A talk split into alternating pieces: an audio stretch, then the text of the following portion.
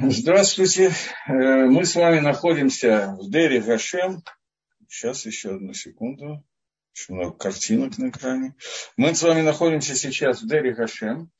Э, разбираем главу во, втором, во второй части Дере Гашем, которая называется восьмая глава Равханут Протиода Ашгаха. Э, разбирание деталей, против деталей, которые связаны с Ашгахой Всевышнего.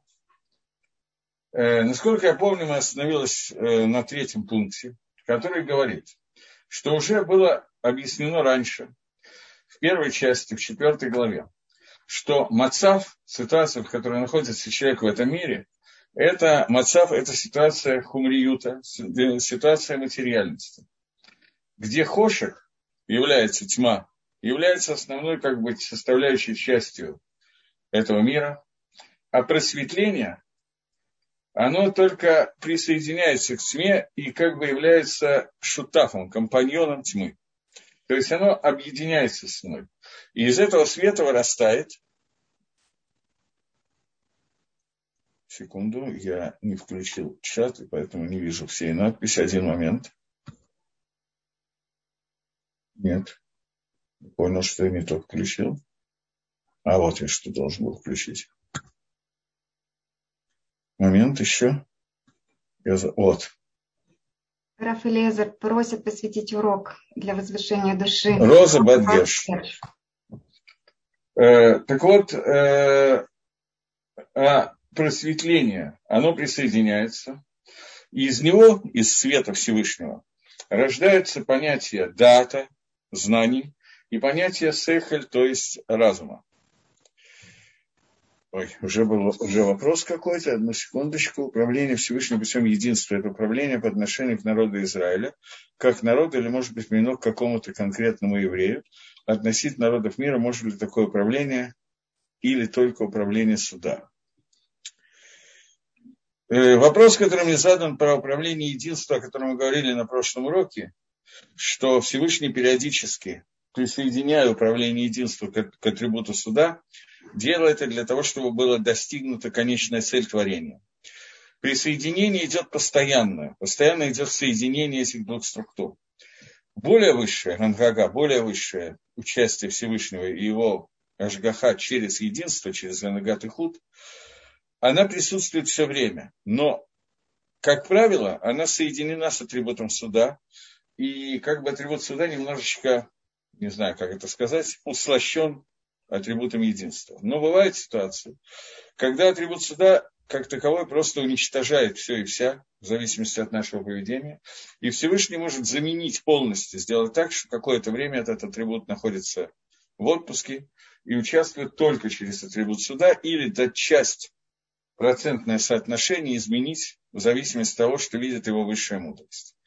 Это относится к управлению всем миром, и поэтому может быть связано с любым человеком, не только евреем и неевреем, и, безусловно, это имеет отношение к частному управлению каким-то человеком. Но здесь нужно увидеть, что эта частность по отношению к конкретному человеку может быть связана с тем, какое место и для чего этот человек, какую структуру он занимает в системе всего мира. Потому что он сам по себе может не иметь никакого смысла, но этот человек имеет смысл для достижения конечной цели твори, Творца, и творения, потому что через него будут открыты те или другие вещи для других людей. И поэтому Всевышний может взять и оставить управление этим, человеком атрибутом единства, атрибутом конечной цели, ради конечной цели, хотя по мишпату, по суду, этот человек не имеет смысла его существования, он должен быть уничтожен. И Всевышний это периодически делает, и делает не только с евреями, но и с неевреями, может быть, какие-то вещи, связанные с тем, что нужно было, чтобы какой-нибудь, я не знаю, Ньютон и так далее, от, ему на голову упало яблоко для того, чтобы он сказал, что я правильно МЖ, а не чтобы он выругался, как делает основное количество людей, которым что-то падает на голову нужно было, чтобы он не через атрибут суда, а через атрибут этого конкретного милосердия, нужно было именно ему открыть какие-то вещи. И через него, чтобы это получил весь мир. Это я привел в качестве одного примера.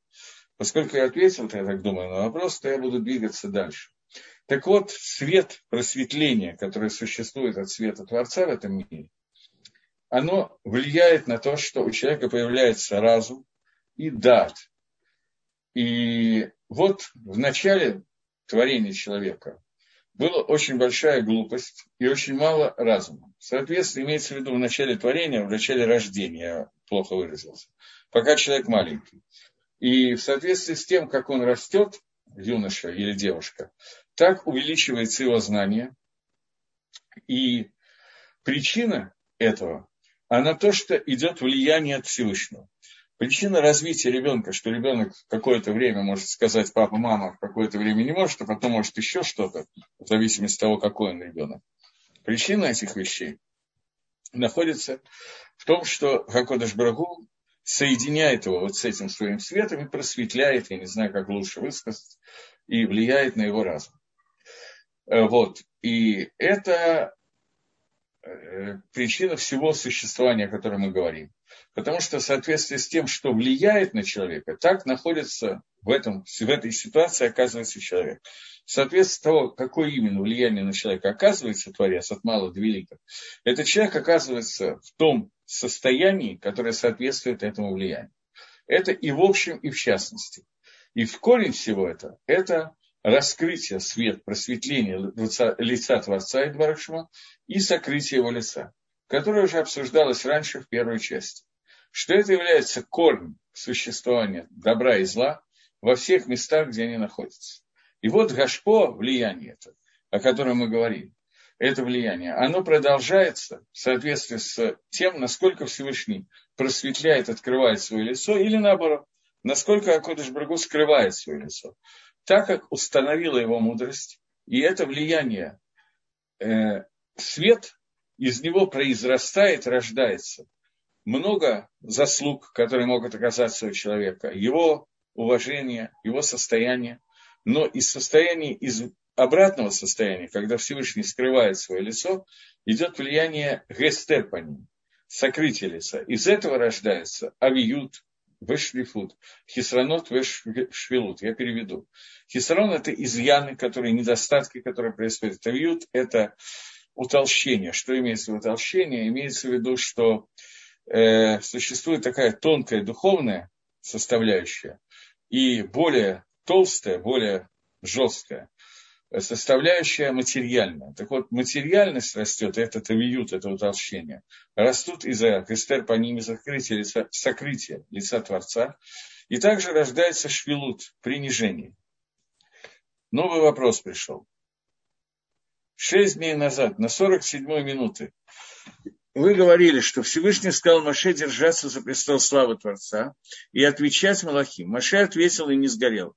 Хочу узнать, что такое держаться за престол Творца и как это сделать. Э, практическая работа лабораторная, потому как держаться за престол Всевышнего. Во-первых, я не могу ответить на вопрос, как это сделать, как легко догадаться. Мидрашим, в том числе Мидраш, о котором мы сейчас говорим, они всегда говорят некой аллегории, они никогда не говорят прямым текстом.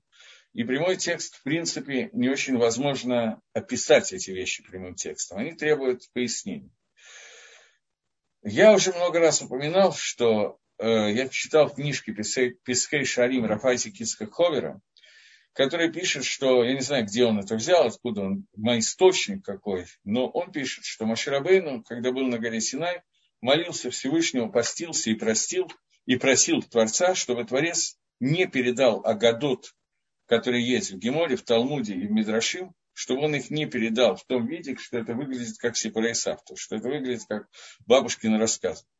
Но Акодыш Брагу решил иначе, и 99% Агадот и Мидрашим выглядят для нас как просто какие-то рассказы, из которых максимум, что можно выучить, какой-то мусар выглядят совершенно придуманными, нереальными и так далее. Э, для того, чтобы объяснить, что такое держаться за престол славы Всевышнего, нужно вначале хотя бы в двух словах понять, что такое престол славы Всевышнего. Понятно, что Кодыш Брагу не имеет тела и не сидит ни на троне, ни на табуретке, ни на престоле славы. И престол славы – это определенный мир, который сотворен Хашемом, в общем, практически самый верхний из самых верхних из сотворенных миров, мир, на который, над которым, который соединен с атрибутом определенной сферы Малхус, мира Ацелут. И на нем покоится уже состояние того мира, который называется Ацилус, который является частью Творца.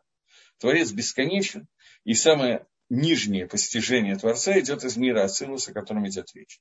Престол славы – это мир, который называется мир Брия, который сам по себе – это творение мира Брии, которое абсолютно стопроцентно духовное творение, которое соединено со Всевышним соединением, которое нам очень трудно себе представить, потому что находимся много-много ниже. Это наиболее высокое из возможных соединений, но при этом Рамхаль это говорит, кахот не вдалим, отделенные силы. Это первый из отделенных от Всевышнего невроем, от отделенных от Всевышнего создания. Но они глубоко духовны, и они находятся выше, чем все, что можно описать. Поэтому, когда Всевышний сказал Маше, держись за престол славы, имеется в виду соединиться с, с тем наиболее возможным гилуем, раскрытием в мире Творца, который может быть. Возможно это. Всевышний Маше Рабейну соединяется с этим состоянием, выходит в состояние наибольшего пророчества, которое может быть.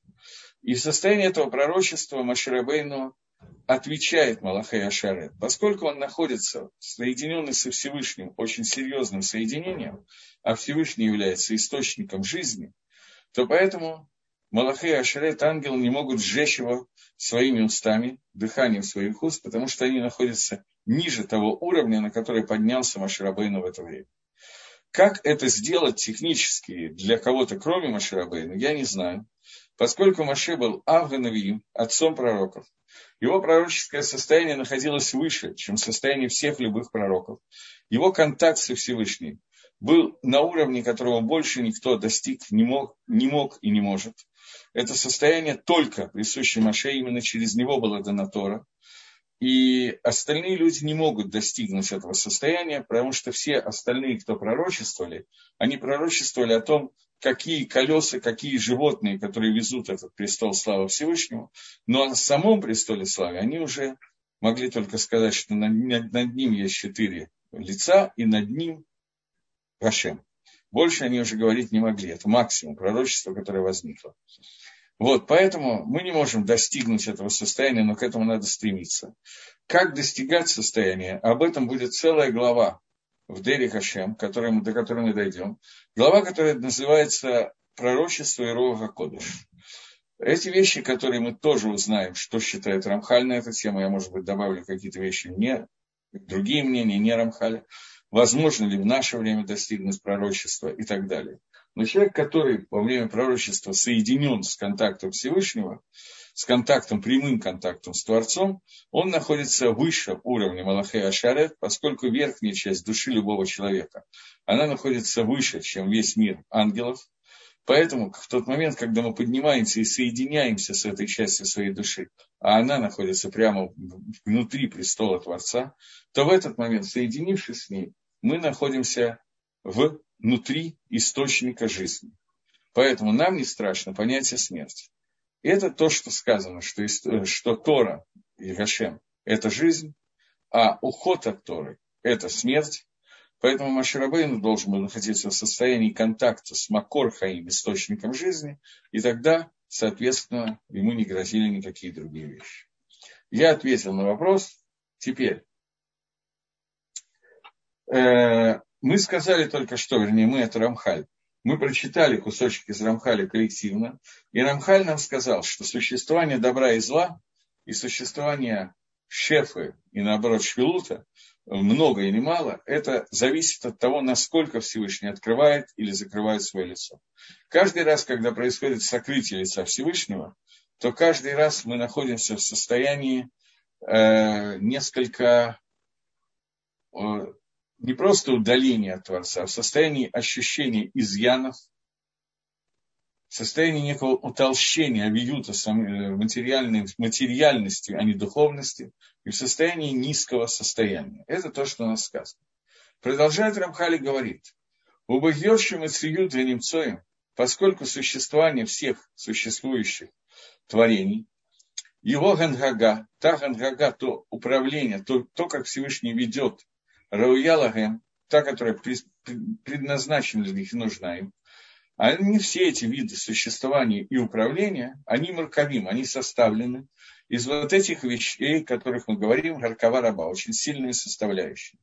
То есть, поскольку постоянно есть изменение состояния влияния Всевышнего на немцоем, на, на то, что существует в мире, то это состояние, оно складывается из, том, из того, что в каком-то аспекте есть сокрытие лица, в каком-то раскрытие лица.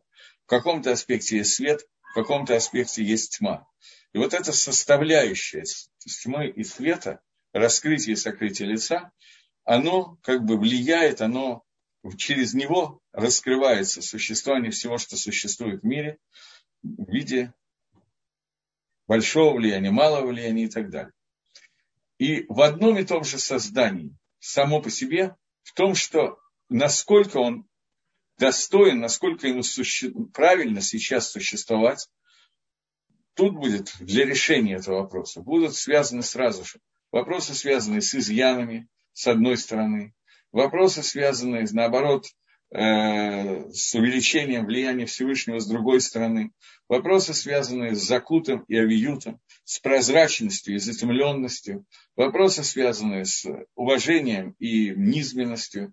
Все эти вещи приплетаются вместе, но зависят они все, и каждая в отдельности, от того, как в эту секунду по поводу этого повода, по поводу конкретных вещей, каково влияние Творца в этот момент, раскрытие или сокрытие лица, свет или тьма. Поэтому та гашпо, то влияние, которое им дают это влияние в соответствии что, с тем, что Рауй и Мацеба, то, как следует им находиться. То есть, само нахождение какого-то творения, факт его существования в мире, он опосредован тем, насколько Всевышний на него влияет. Если Всевышний полностью берет влияние на все сто процентов, то это творение исчезнет. Я не знаю, как это назвать на современном русском языке, нигилировано будет, я не знаю этих слов, оно полностью исчезнет, будет абитулировано, аннулировано, помножено на ноль, и оно вернется в состояние, которое называется состояние до творения мира. До творения всех миров, если их было несколько. Состояние равно нулю по Кельвину. Все. Эта вещь исчезает. Все, что существует, оно существует, потому что каждое мгновение Всевышний его осуществляет. Поэтому одно из имен, одно из объяснений имени Всевышнего четырехбуквенного йодкой и вавкой, имя из четырех букв, это слово льет, поставленное в одновременно в три формы и одновременно поставленное в побудительное наклонение. Тот, который мигаве эдгалам, тот, который дает существование мира. Он его осуществляет, причем осуществляет каждое мгновение, не только создал, потом пошел отдохнуть, а творение существует независимо ни от чего. Нет, это неверно. Все, что есть в мире, во всех мирах, начиная с Кисаякавод и до последнего муравья и букашки и нас с вами, все это существует только в связи с тем, что сейчас оно осуществляется. Кто-то его осуществляет. Поскольку кто-то его осуществляет, то поэтому оно существует. Этот кто-то – это Всевышний. Поэтому то, как Всевышний его осуществляет, от этого зависит, как оно существует. И это то, что здесь говорит сейчас Рамхаль, что ему дается влияние в соответствии с, тем состоянием, которое правильно для, этого, для этой сущности. Воцарившие Еба и Нина, и нужно, чтобы в этом вопросе было обязательно состыковано, что именно, как именно будет существовать какая-то вещь, должно зависеть от раскрытия и сокрытия света Всевышнего. В соответствии с тем, что видит Творец, что правильно должно родиться внутри мушпаим, внутри тех, кто принимает эту гашпо, это влияние. И в соответствии с тем, что корнится в этих вещах. То есть у каждой вещи есть определенный корень, у каждого творения, я имею в виду, в том числе людей, в первую очередь людей. И когда Кодыш Брух решает, как именно влиять на, я не знаю, на компьютер, на видеокамеру, на книжку, на человека, он там оказывает именно то влияние в соединенном состоянии сокрытия и раскрытия лица, света и тьмы, он дает это влияние в той пропорции, которая не то, что невозможно сделать, невозможно даже себе представить, каким измерительным прибором можно измерить пропорции света и тьмы, которые дается на каждый из видов творения в соответствии с тем, каким должно быть это творение. И это происходит постоянно. То есть для того, чтобы книжка, которая я сейчас считаю, тыкаю в нее пальчик, как сказано, если мальчик любит труд, тысяч пальчиком в Талмуд. Если я сейчас смотрю эту книгу, то Акодыш Брагу ее осуществляет в соответствии с тем влиянием, которое нужно и правильно этой книге, для того, чтобы она была книгой, а не чем-то другим. При этом ему дает влияние на то, что эта книга была напечатана, переведена, составлена, написана, отпечатана с рисунками на обложке и со всем, что можно придумать. Это влияние, которое дано через людей, но это влияние, которое дает Всевышний для того, чтобы книга была. То же самое с компьютерами, то же самое с человеком. Всевышний смотрит и решает, какое влияние нужно каждому конкретному человеку и на самом деле каждому конкретному муравью, для того, чтобы он существовал муравей в виде муравья, а человек в виде человека. А стрекоза, которая с муравьем беседовала, в виде стрекозы. Она пела, а потом плясала. Вот. Но это влияние, которое оказывает Творец на каждое из творений, Поэтому есть творения, которые живут один день, одно мгновение, грубо говоря. Есть творения, которые живут тоже не так много, там сто лет, в общем, ничего. Есть творения, которые живут постоянно, как камень. Он лежит камень, он никогда не изменится.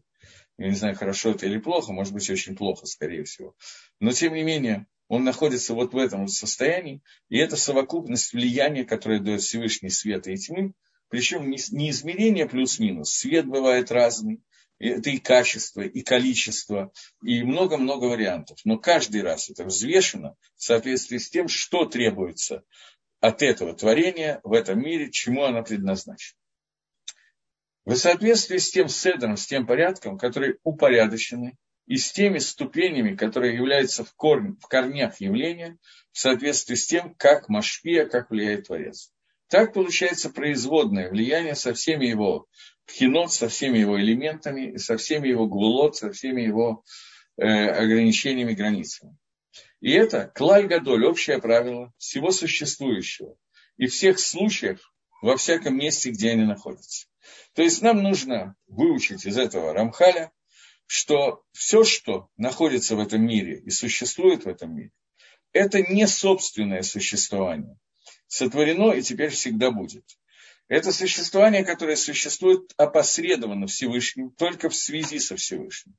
И идет постоянное влияние для того, чтобы эта вещь продолжала существовать или для того, чтобы она родилась, не имеет значения.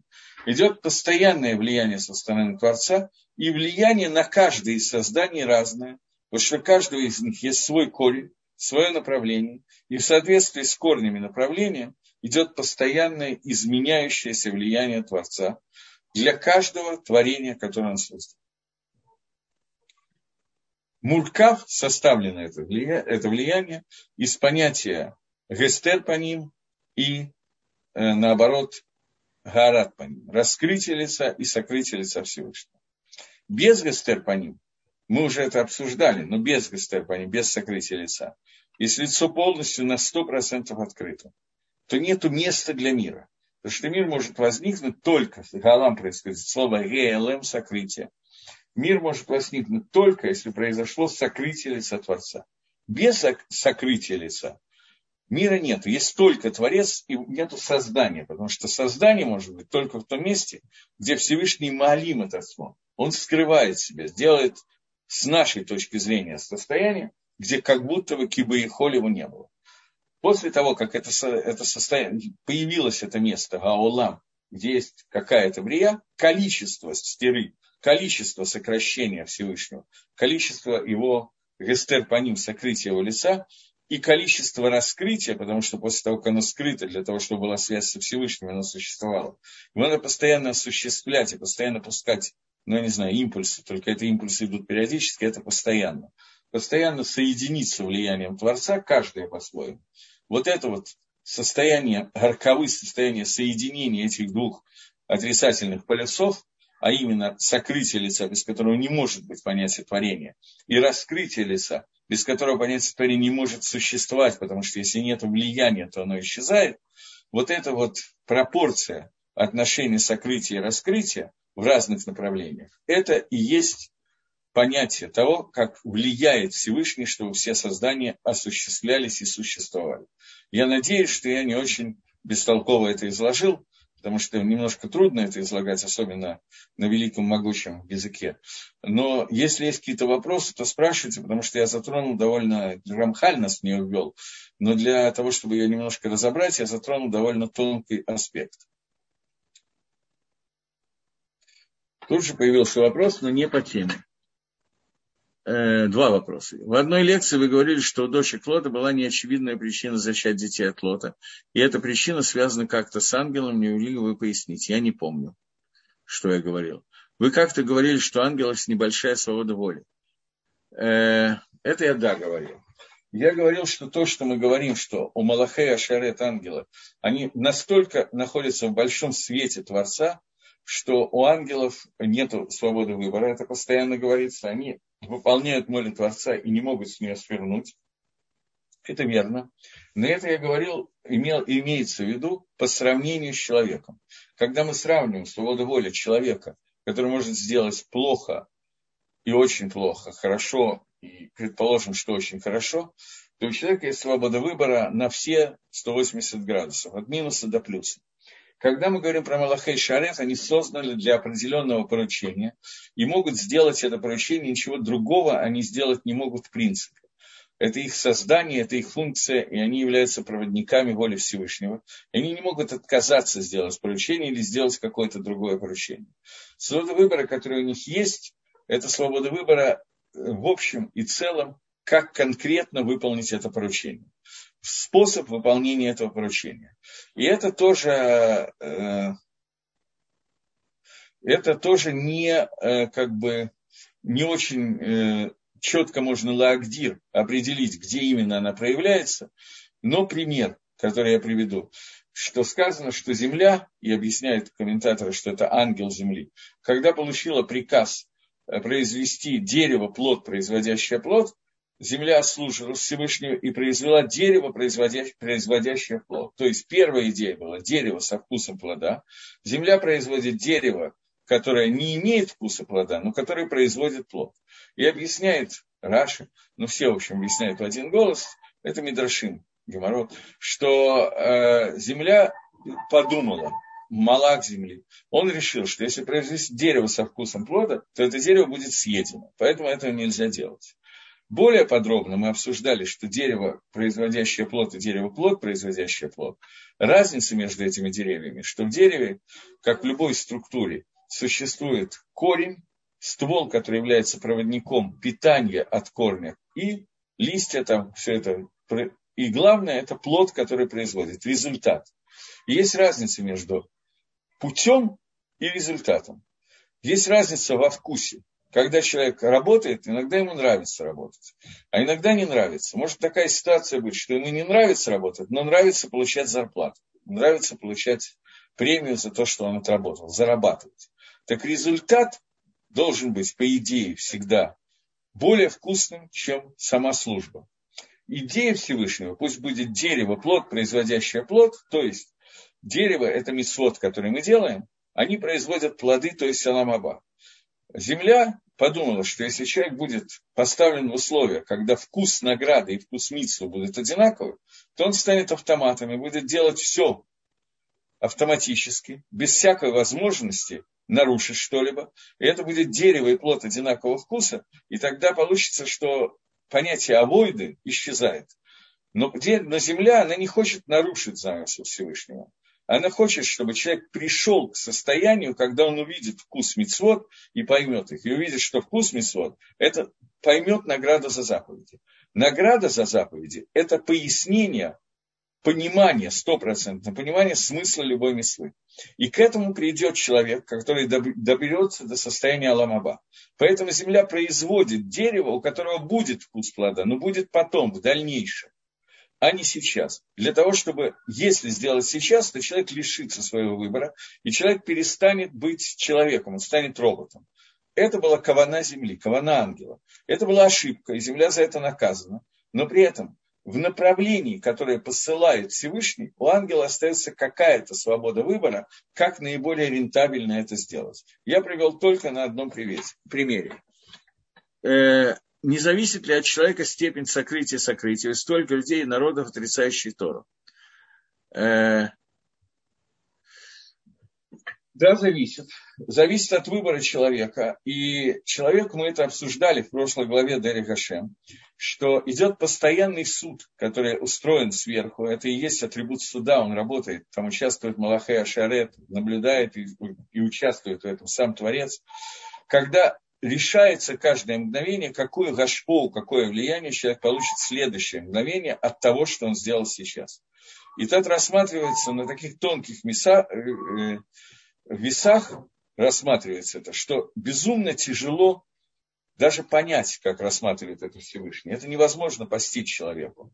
Но каждый момент влияния, которое дается Всевышнему в мир каждому человеку, зависит, его степень открытия и сокрытия, зависит от каждого человека, от каждого народа, от каждого действия, от каждой каваны. И еще миллионов деталей, которые я не могу описать, и это никто не может, да и не нужно, и так понятно. Следующий вопрос получается, что строители Вавилонской башни по силе подобны ангелам, по возможности свободы, у них есть свобода выбора человека. Э, это не совсем так. Строители Вавилонской башни обладали знаниями как воздействия на Малахе Ашерет, а знаниями, которые давали им возможность обратиться к Малахим и воздействовать через них. Эти знания у них тоже были ограничены в отличие от ангела, у которого в его направлении, его создании, в том, для чего он создал, ограничения Всевышнего совершенно другие. У них было ограничение знания, но эти знания были огромны, поэтому они могли через ангелов воздействовать. Свобода выбора, возможность свободы выбора, у них были азоханвей, как у человека, вы правы. Но они не были до этого уровня ангелов, невозможно дойти, и это никто не доходит. Ой, еще вопрос. В связи с Маширабейну, отцом пророка. Кто тогда другой пророк, которого, э, которого сейчас возникнет Бог, как Маше, которого надо будет слушать. И можно говорить хотя бы о планах второй Торы. Хас вышел. Одно из э, Икары Имуна, одно из, э, из садов, как и карта привести, основ нашей веры в том, что не будет большего пророка, как Маше, и не будет другой Торы. Может ли возникнуть пророк, который приближается к Маше? Мы ждем прихода Машеха. Но во время после прихода Машеха будет оживление из мертвых, будет Маше, который будет оживлен. И как это будет происходить после этого, я не могу ответить. Это то, о чем написано, что это не видел глаз пророка, как будет Аламаба, и как будут какие-то элементы времен Машеха. Какие-то намеки на самом деле в пророках есть, Аламаба не описано в пророках. Времена Машеха как-то описаны. Машех поднимется на очень высокую ступень. Но Тора, которую дал Маше, он был единственный, который передал Тора, и не дай Бог говорить, что это просто отрицание основ веры, что появится вторая Тора и второй человек, который выберет Всевышний. Это уже делали попытки некоторые народы сказать, что пришел новый лжепророк, или даже просто сын, или просто сам Бог, и так далее, и поэтому он что-то отменил, что-то изменил и так далее это вещи, которые невозможно сказать, потому что после того, как Всевышний заключает завет с Авраамом и так далее, после того, как этот завет двигается дальше и подтверждается много раз, мы знаем, что человек и Всевышний отличаются друг от друга. Всевышний, он, человек он обманывает, он меняет свою точку зрения, это более или менее нормально. Для Всевышнего это абсурд сказать. Всевышний, он вне времени, он видит все, что произойдет. Всевышний не меняет своей точки зрения, и союз, который он сказал, что будет Лаалам, он будет Лаалам, он будет навсегда. Поэтому Тора неизменна. Не только второй Тора не может быть, а эта Тора абсолютно неизменна во всех своих деталях, но мудрецы им дана возможность посредством Руа Кодыш, когда они изучают Тора, посредством Амаль, труда в изучении Тора, им дана возможность, они извлекают из Тора некоторые вещи, которые до определенного момента в Торе не видны. Как, например, э, я привожу какой-нибудь пример. Понятно, что Маше Рабейну, он не мог бы ответить на вопрос, не посоветовавшись со Всевышним тут же. Он не мог бы ответить на вопрос, как правильно, э, какая правильная галаха электричество в шаббат. Поскольку в тот момент не было электричества, и только современные плоским, которые из Торы, из Талмуда, из, из тех принципов, которые даны Маше на Синай, они могут вы, вытащить оттуда новые совершенно вещи, связанные с новой моралью, потому что мы очень низко упали, и наша мораль стала ниже. В связи с этим появились те обсуждения тех законов, которые раньше не обсуждались, просто незачем было.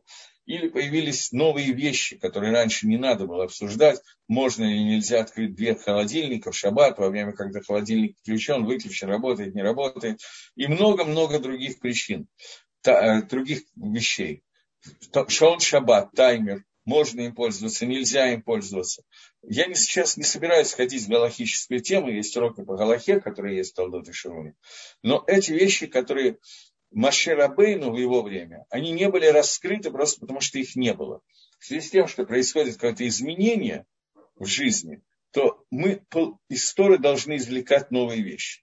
Но не дай Бог сказать, что Тора меняется, и не дай Бог ждать из, изменения Торы и второго Маширабейна. Как понять, человек, вот человек не мой, один из нас, знающий добро и зло, как понять единство, спасибо. Ну, чтобы я так понял вопрос. Нет, я не, я не до конца понимаю вопрос, я не смогу отвечать, я не врубаюсь. Окей, пойдем дальше. У нас есть э, четвертый пункт этой же главы Рамхаля. В третьем пункте он нам сообщил о том, что все влияние постоянное, которое оказывает Всевышний на любые элементы этого мира, на, любые, на любой мациют, на все, что существует в мире, оно составляет, состоит из соединения сокрытия раскрытия лица в том пропорции, в тех качествах, в тех количествах, со всеми невоз...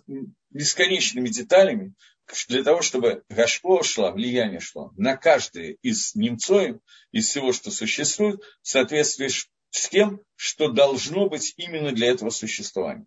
Это то, что мы прочитали, если очень коротко, в третьем пункте.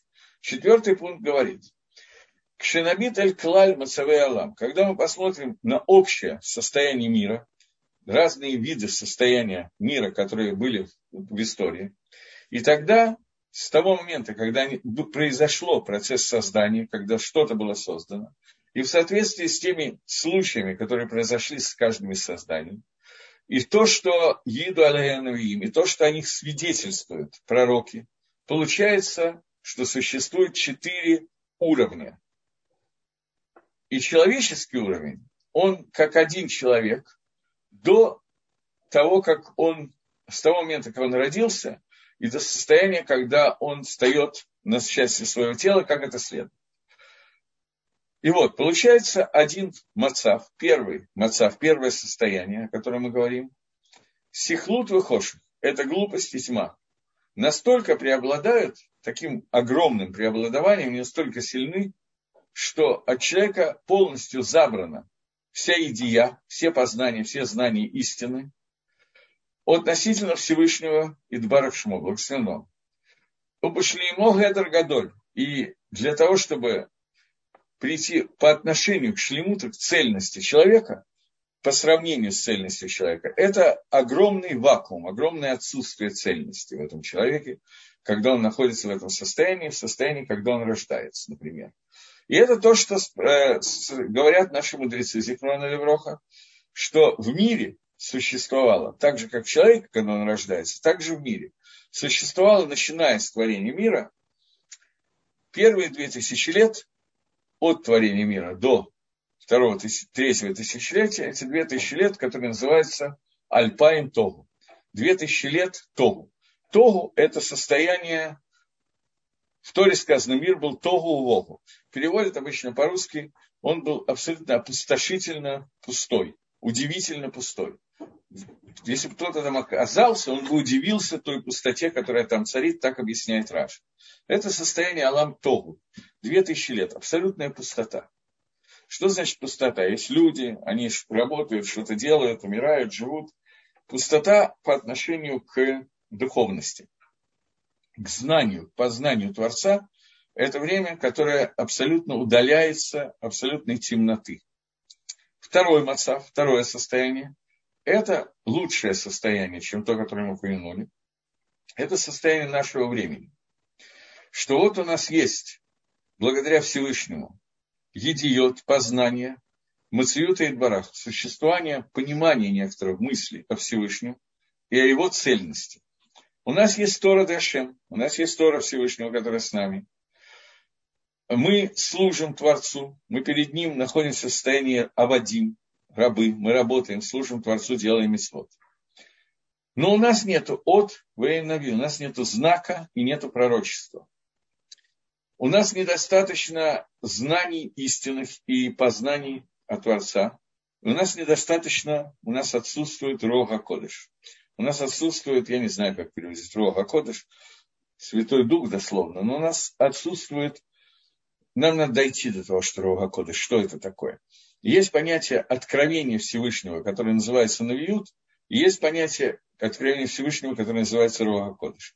Навиют – это контакт со Всевышним, когда человек получает от Всевышнего информацию. Руа Кодыш, он не ощущает контакта со Всевышним, но он путем изучения, раздумий и так далее приходит к каким-то знаниям на таком уровне, что ему очевидно, и эта очевидность дается Рога Кодыш, очевидно так, что невозможно в этом заблуждаться. Это не гипноз. Это стопроцентное понимание, что то, что он сейчас знает, это правильно и верно. Это действительное знание. Это знание посредством обучения еще чего-то дается Всевышнему Берога Кодыш. Это не сон, это не пророчество, это нечто другое. Мы дойдем до этого, будем читать, я не знаю, как я буду эти слова переводить, когда мы до этого дойдем, но подождем, пытаемся к этому прийти. И вот это состояние Рога Кодыш, это знание, которое не оставляет никаких вопросов, никаких сомнений по поводу истинности познания, которое есть. И жалуется Рамхаль на то, что в наше время, конечно, лучше, чем время двух тысяч лет Тогу, время, когда была абсолютная опустошенность и незнание. У нас есть Тора, у нас есть Мисвод, мы делаем заповеди, мы слушаем Всевышнего. Но при этом у нас нет ни пророчества, ни скала аметит, ни истинных знаний, которые можно получить только через Рога Кодыш. Знаете, есть такие всякие майсы, даже в нееврейском мире, есть такие майсы, как, например, то, что Менделеева, в таблице Менделеева приснилось во сне. Он много лет на это, над этим работал, а потом вдруг во сне он увидел таблицу Менделеева, на что есть много шуток. То есть он пытался разогнать элементы в клетке, сделать какую-то таблицу, по которой видно, что идет возрастающий атомный вес, и от этого изменяется свойство элементов от металла к а не металлу. И он пытался все это сделать, и у него уже что-то шло, но вот конечный такой шлав, он получил конечный результат, он получил во сне. Это не Руа Кодыш, не пророчество, но это какая-то попытка сказать, что к этому идет. Человек об этом думает, и вдруг ему посылает что-то, сверху открывает что-то. Был такой анекдот, было несколько анекдотов про таблицу Менделеева. Один, что таблица Менделеева ему приснилась во сне с его портретом в левом углу, в правом углу, поскольку все таблицы Менделеева в школе у нас печатали с портретом самого Менделеева. А другой анекдот, что первому таблицу Менделеева приснилась Пушкина, а не Менделеева, но он ничего не понял.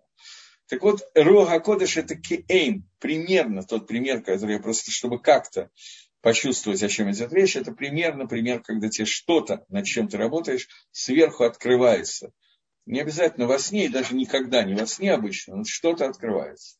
Потому что, однако, человек думает своим разумом посредством того, тем, что он занимается эсоконаши, какими-то человеческими занятиями, по отношению к тому, что он э, размышляет бы своим рохом, своим душой своей, я не знаю, который получает в виде Гашпол Всевышнего, в виде влияния Творца.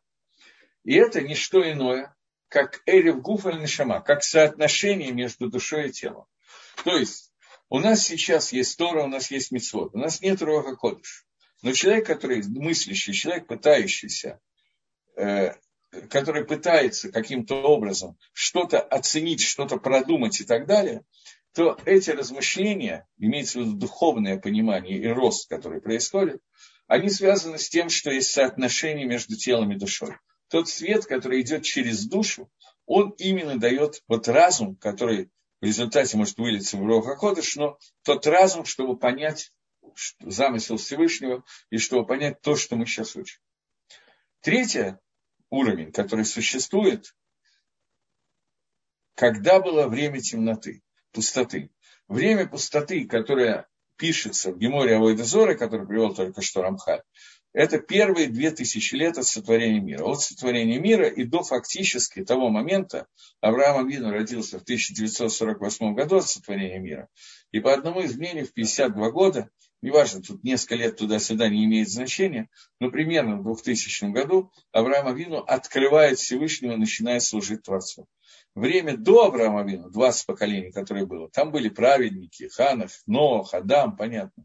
Но это не было вот то служение Творцу, которое переходит в состояние принятия Тора. Началось оно с Авраама Гина. До Авраама Гина называется время Тогу, после Авраама Гина, 2000 лет, называется время, которое называется Альпаим Тора, 2000 лет Тора.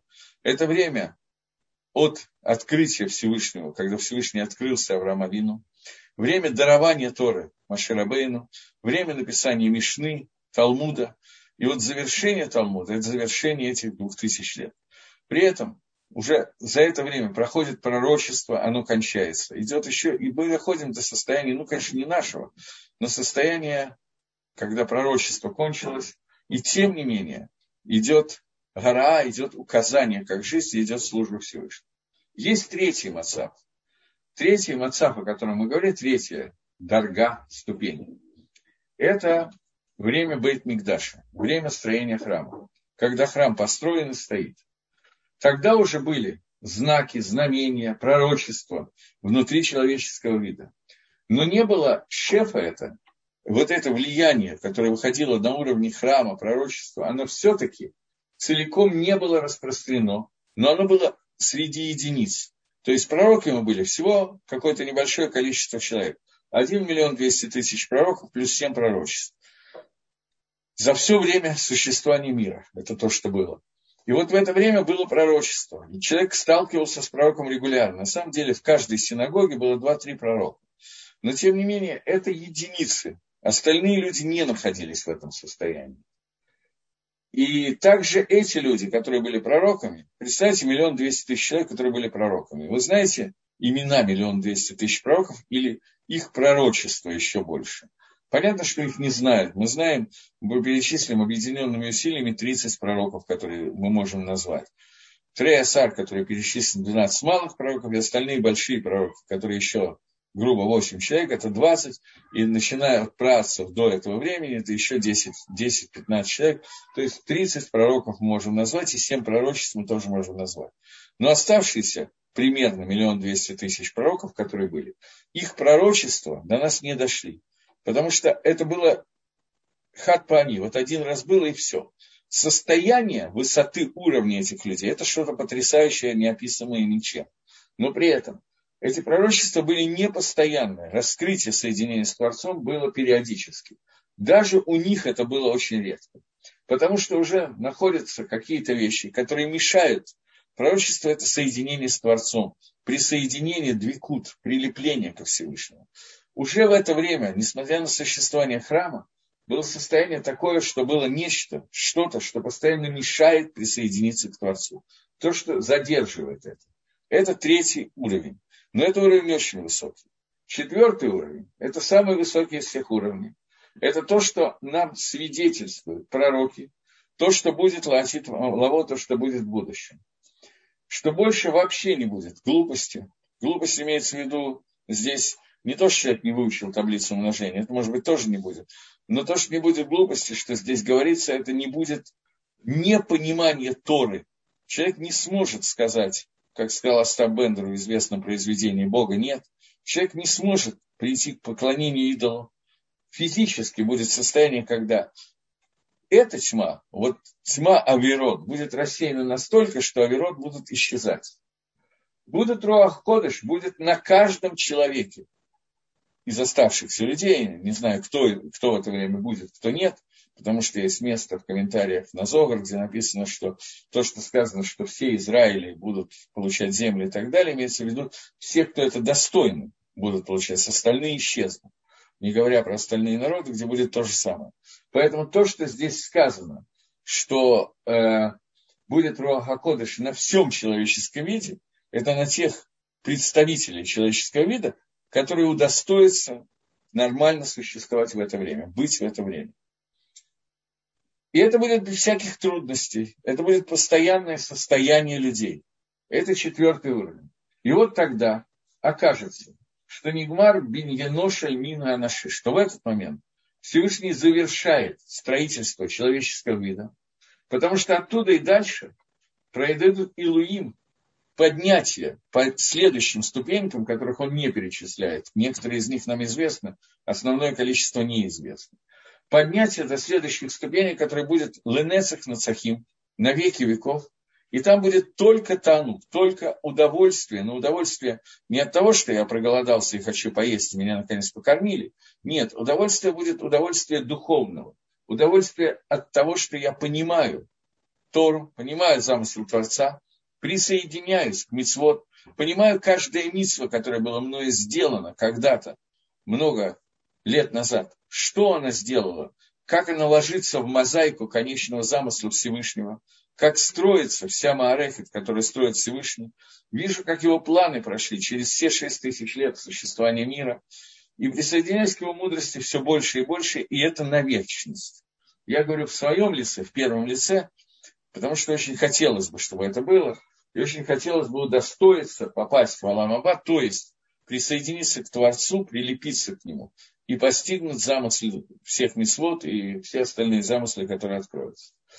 Вот. И это четвертое состояние, которое состояние во время после Биад Машеха.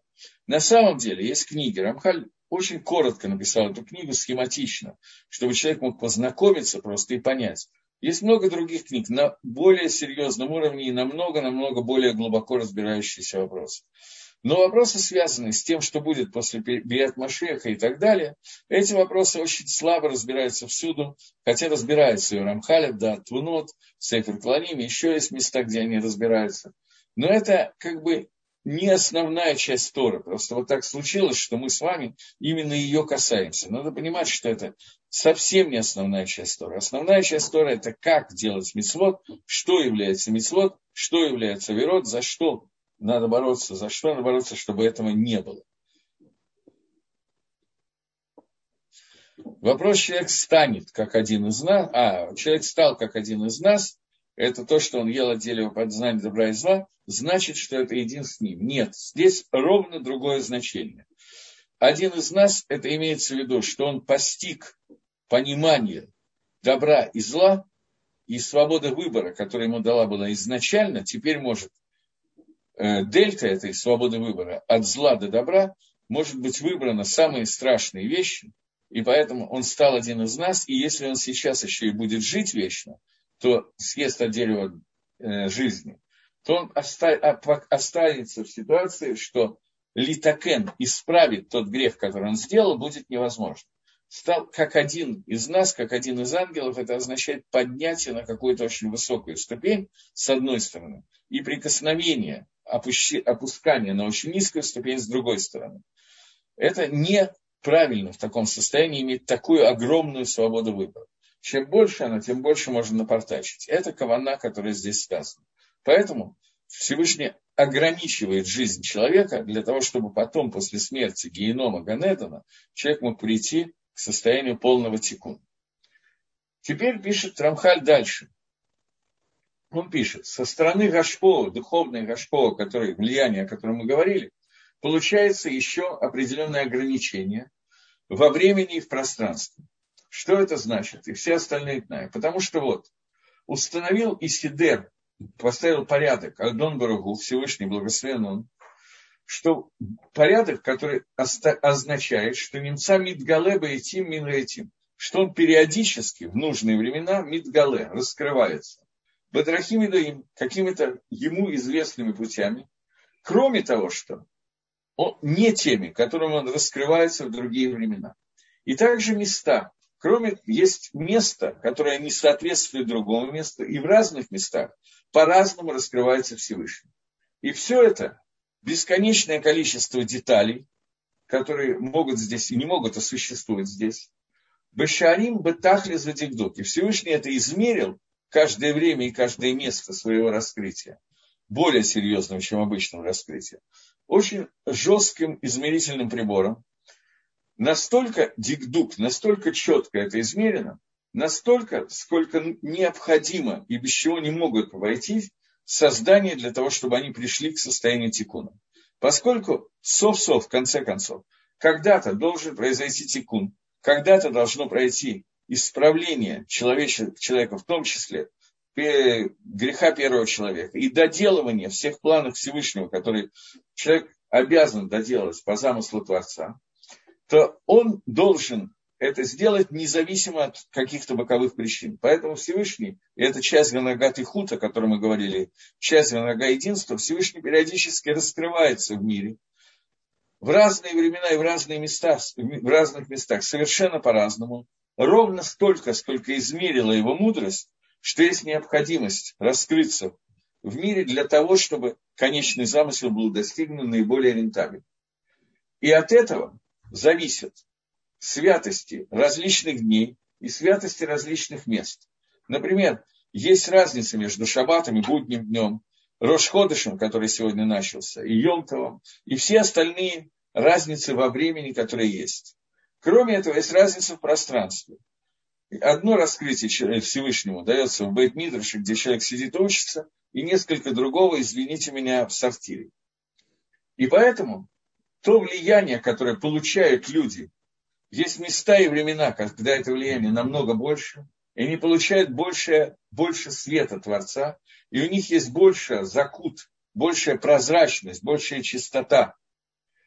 И они находятся на более высоком уровне, в соответствии с той дорогой, с той ступенью, которую устанавливает Всевышний, так как он все это измерил. Таким образом, кроме всех остальных вещей, я уже должен кончать, еще минута, э, кроме всех остальных вещей, а Кодыш Барагу раскрывается в мире по-разному. И это раскрытие Творца в этом мире связано с тем, что в шаббат у нас есть одно, одни заповеди, одни законы, еще какие-то вещи, в будний день другие. И все это установлено Всевышними четко измерено для того, чтобы посредством вот этой вот нашей жизни через времена, места и так далее, сов-сов, в конце концов, мир пришел к стопроцентной цели, для которой его составил Всевышний. Это написал Рамхали. На этом нам так повезло, что мы сумели это сделать. Мы заканчиваем вторую часть Рамхали. И следующий урок из Радашем мы начнем третью часть. А пока я заканчиваю Тиферет,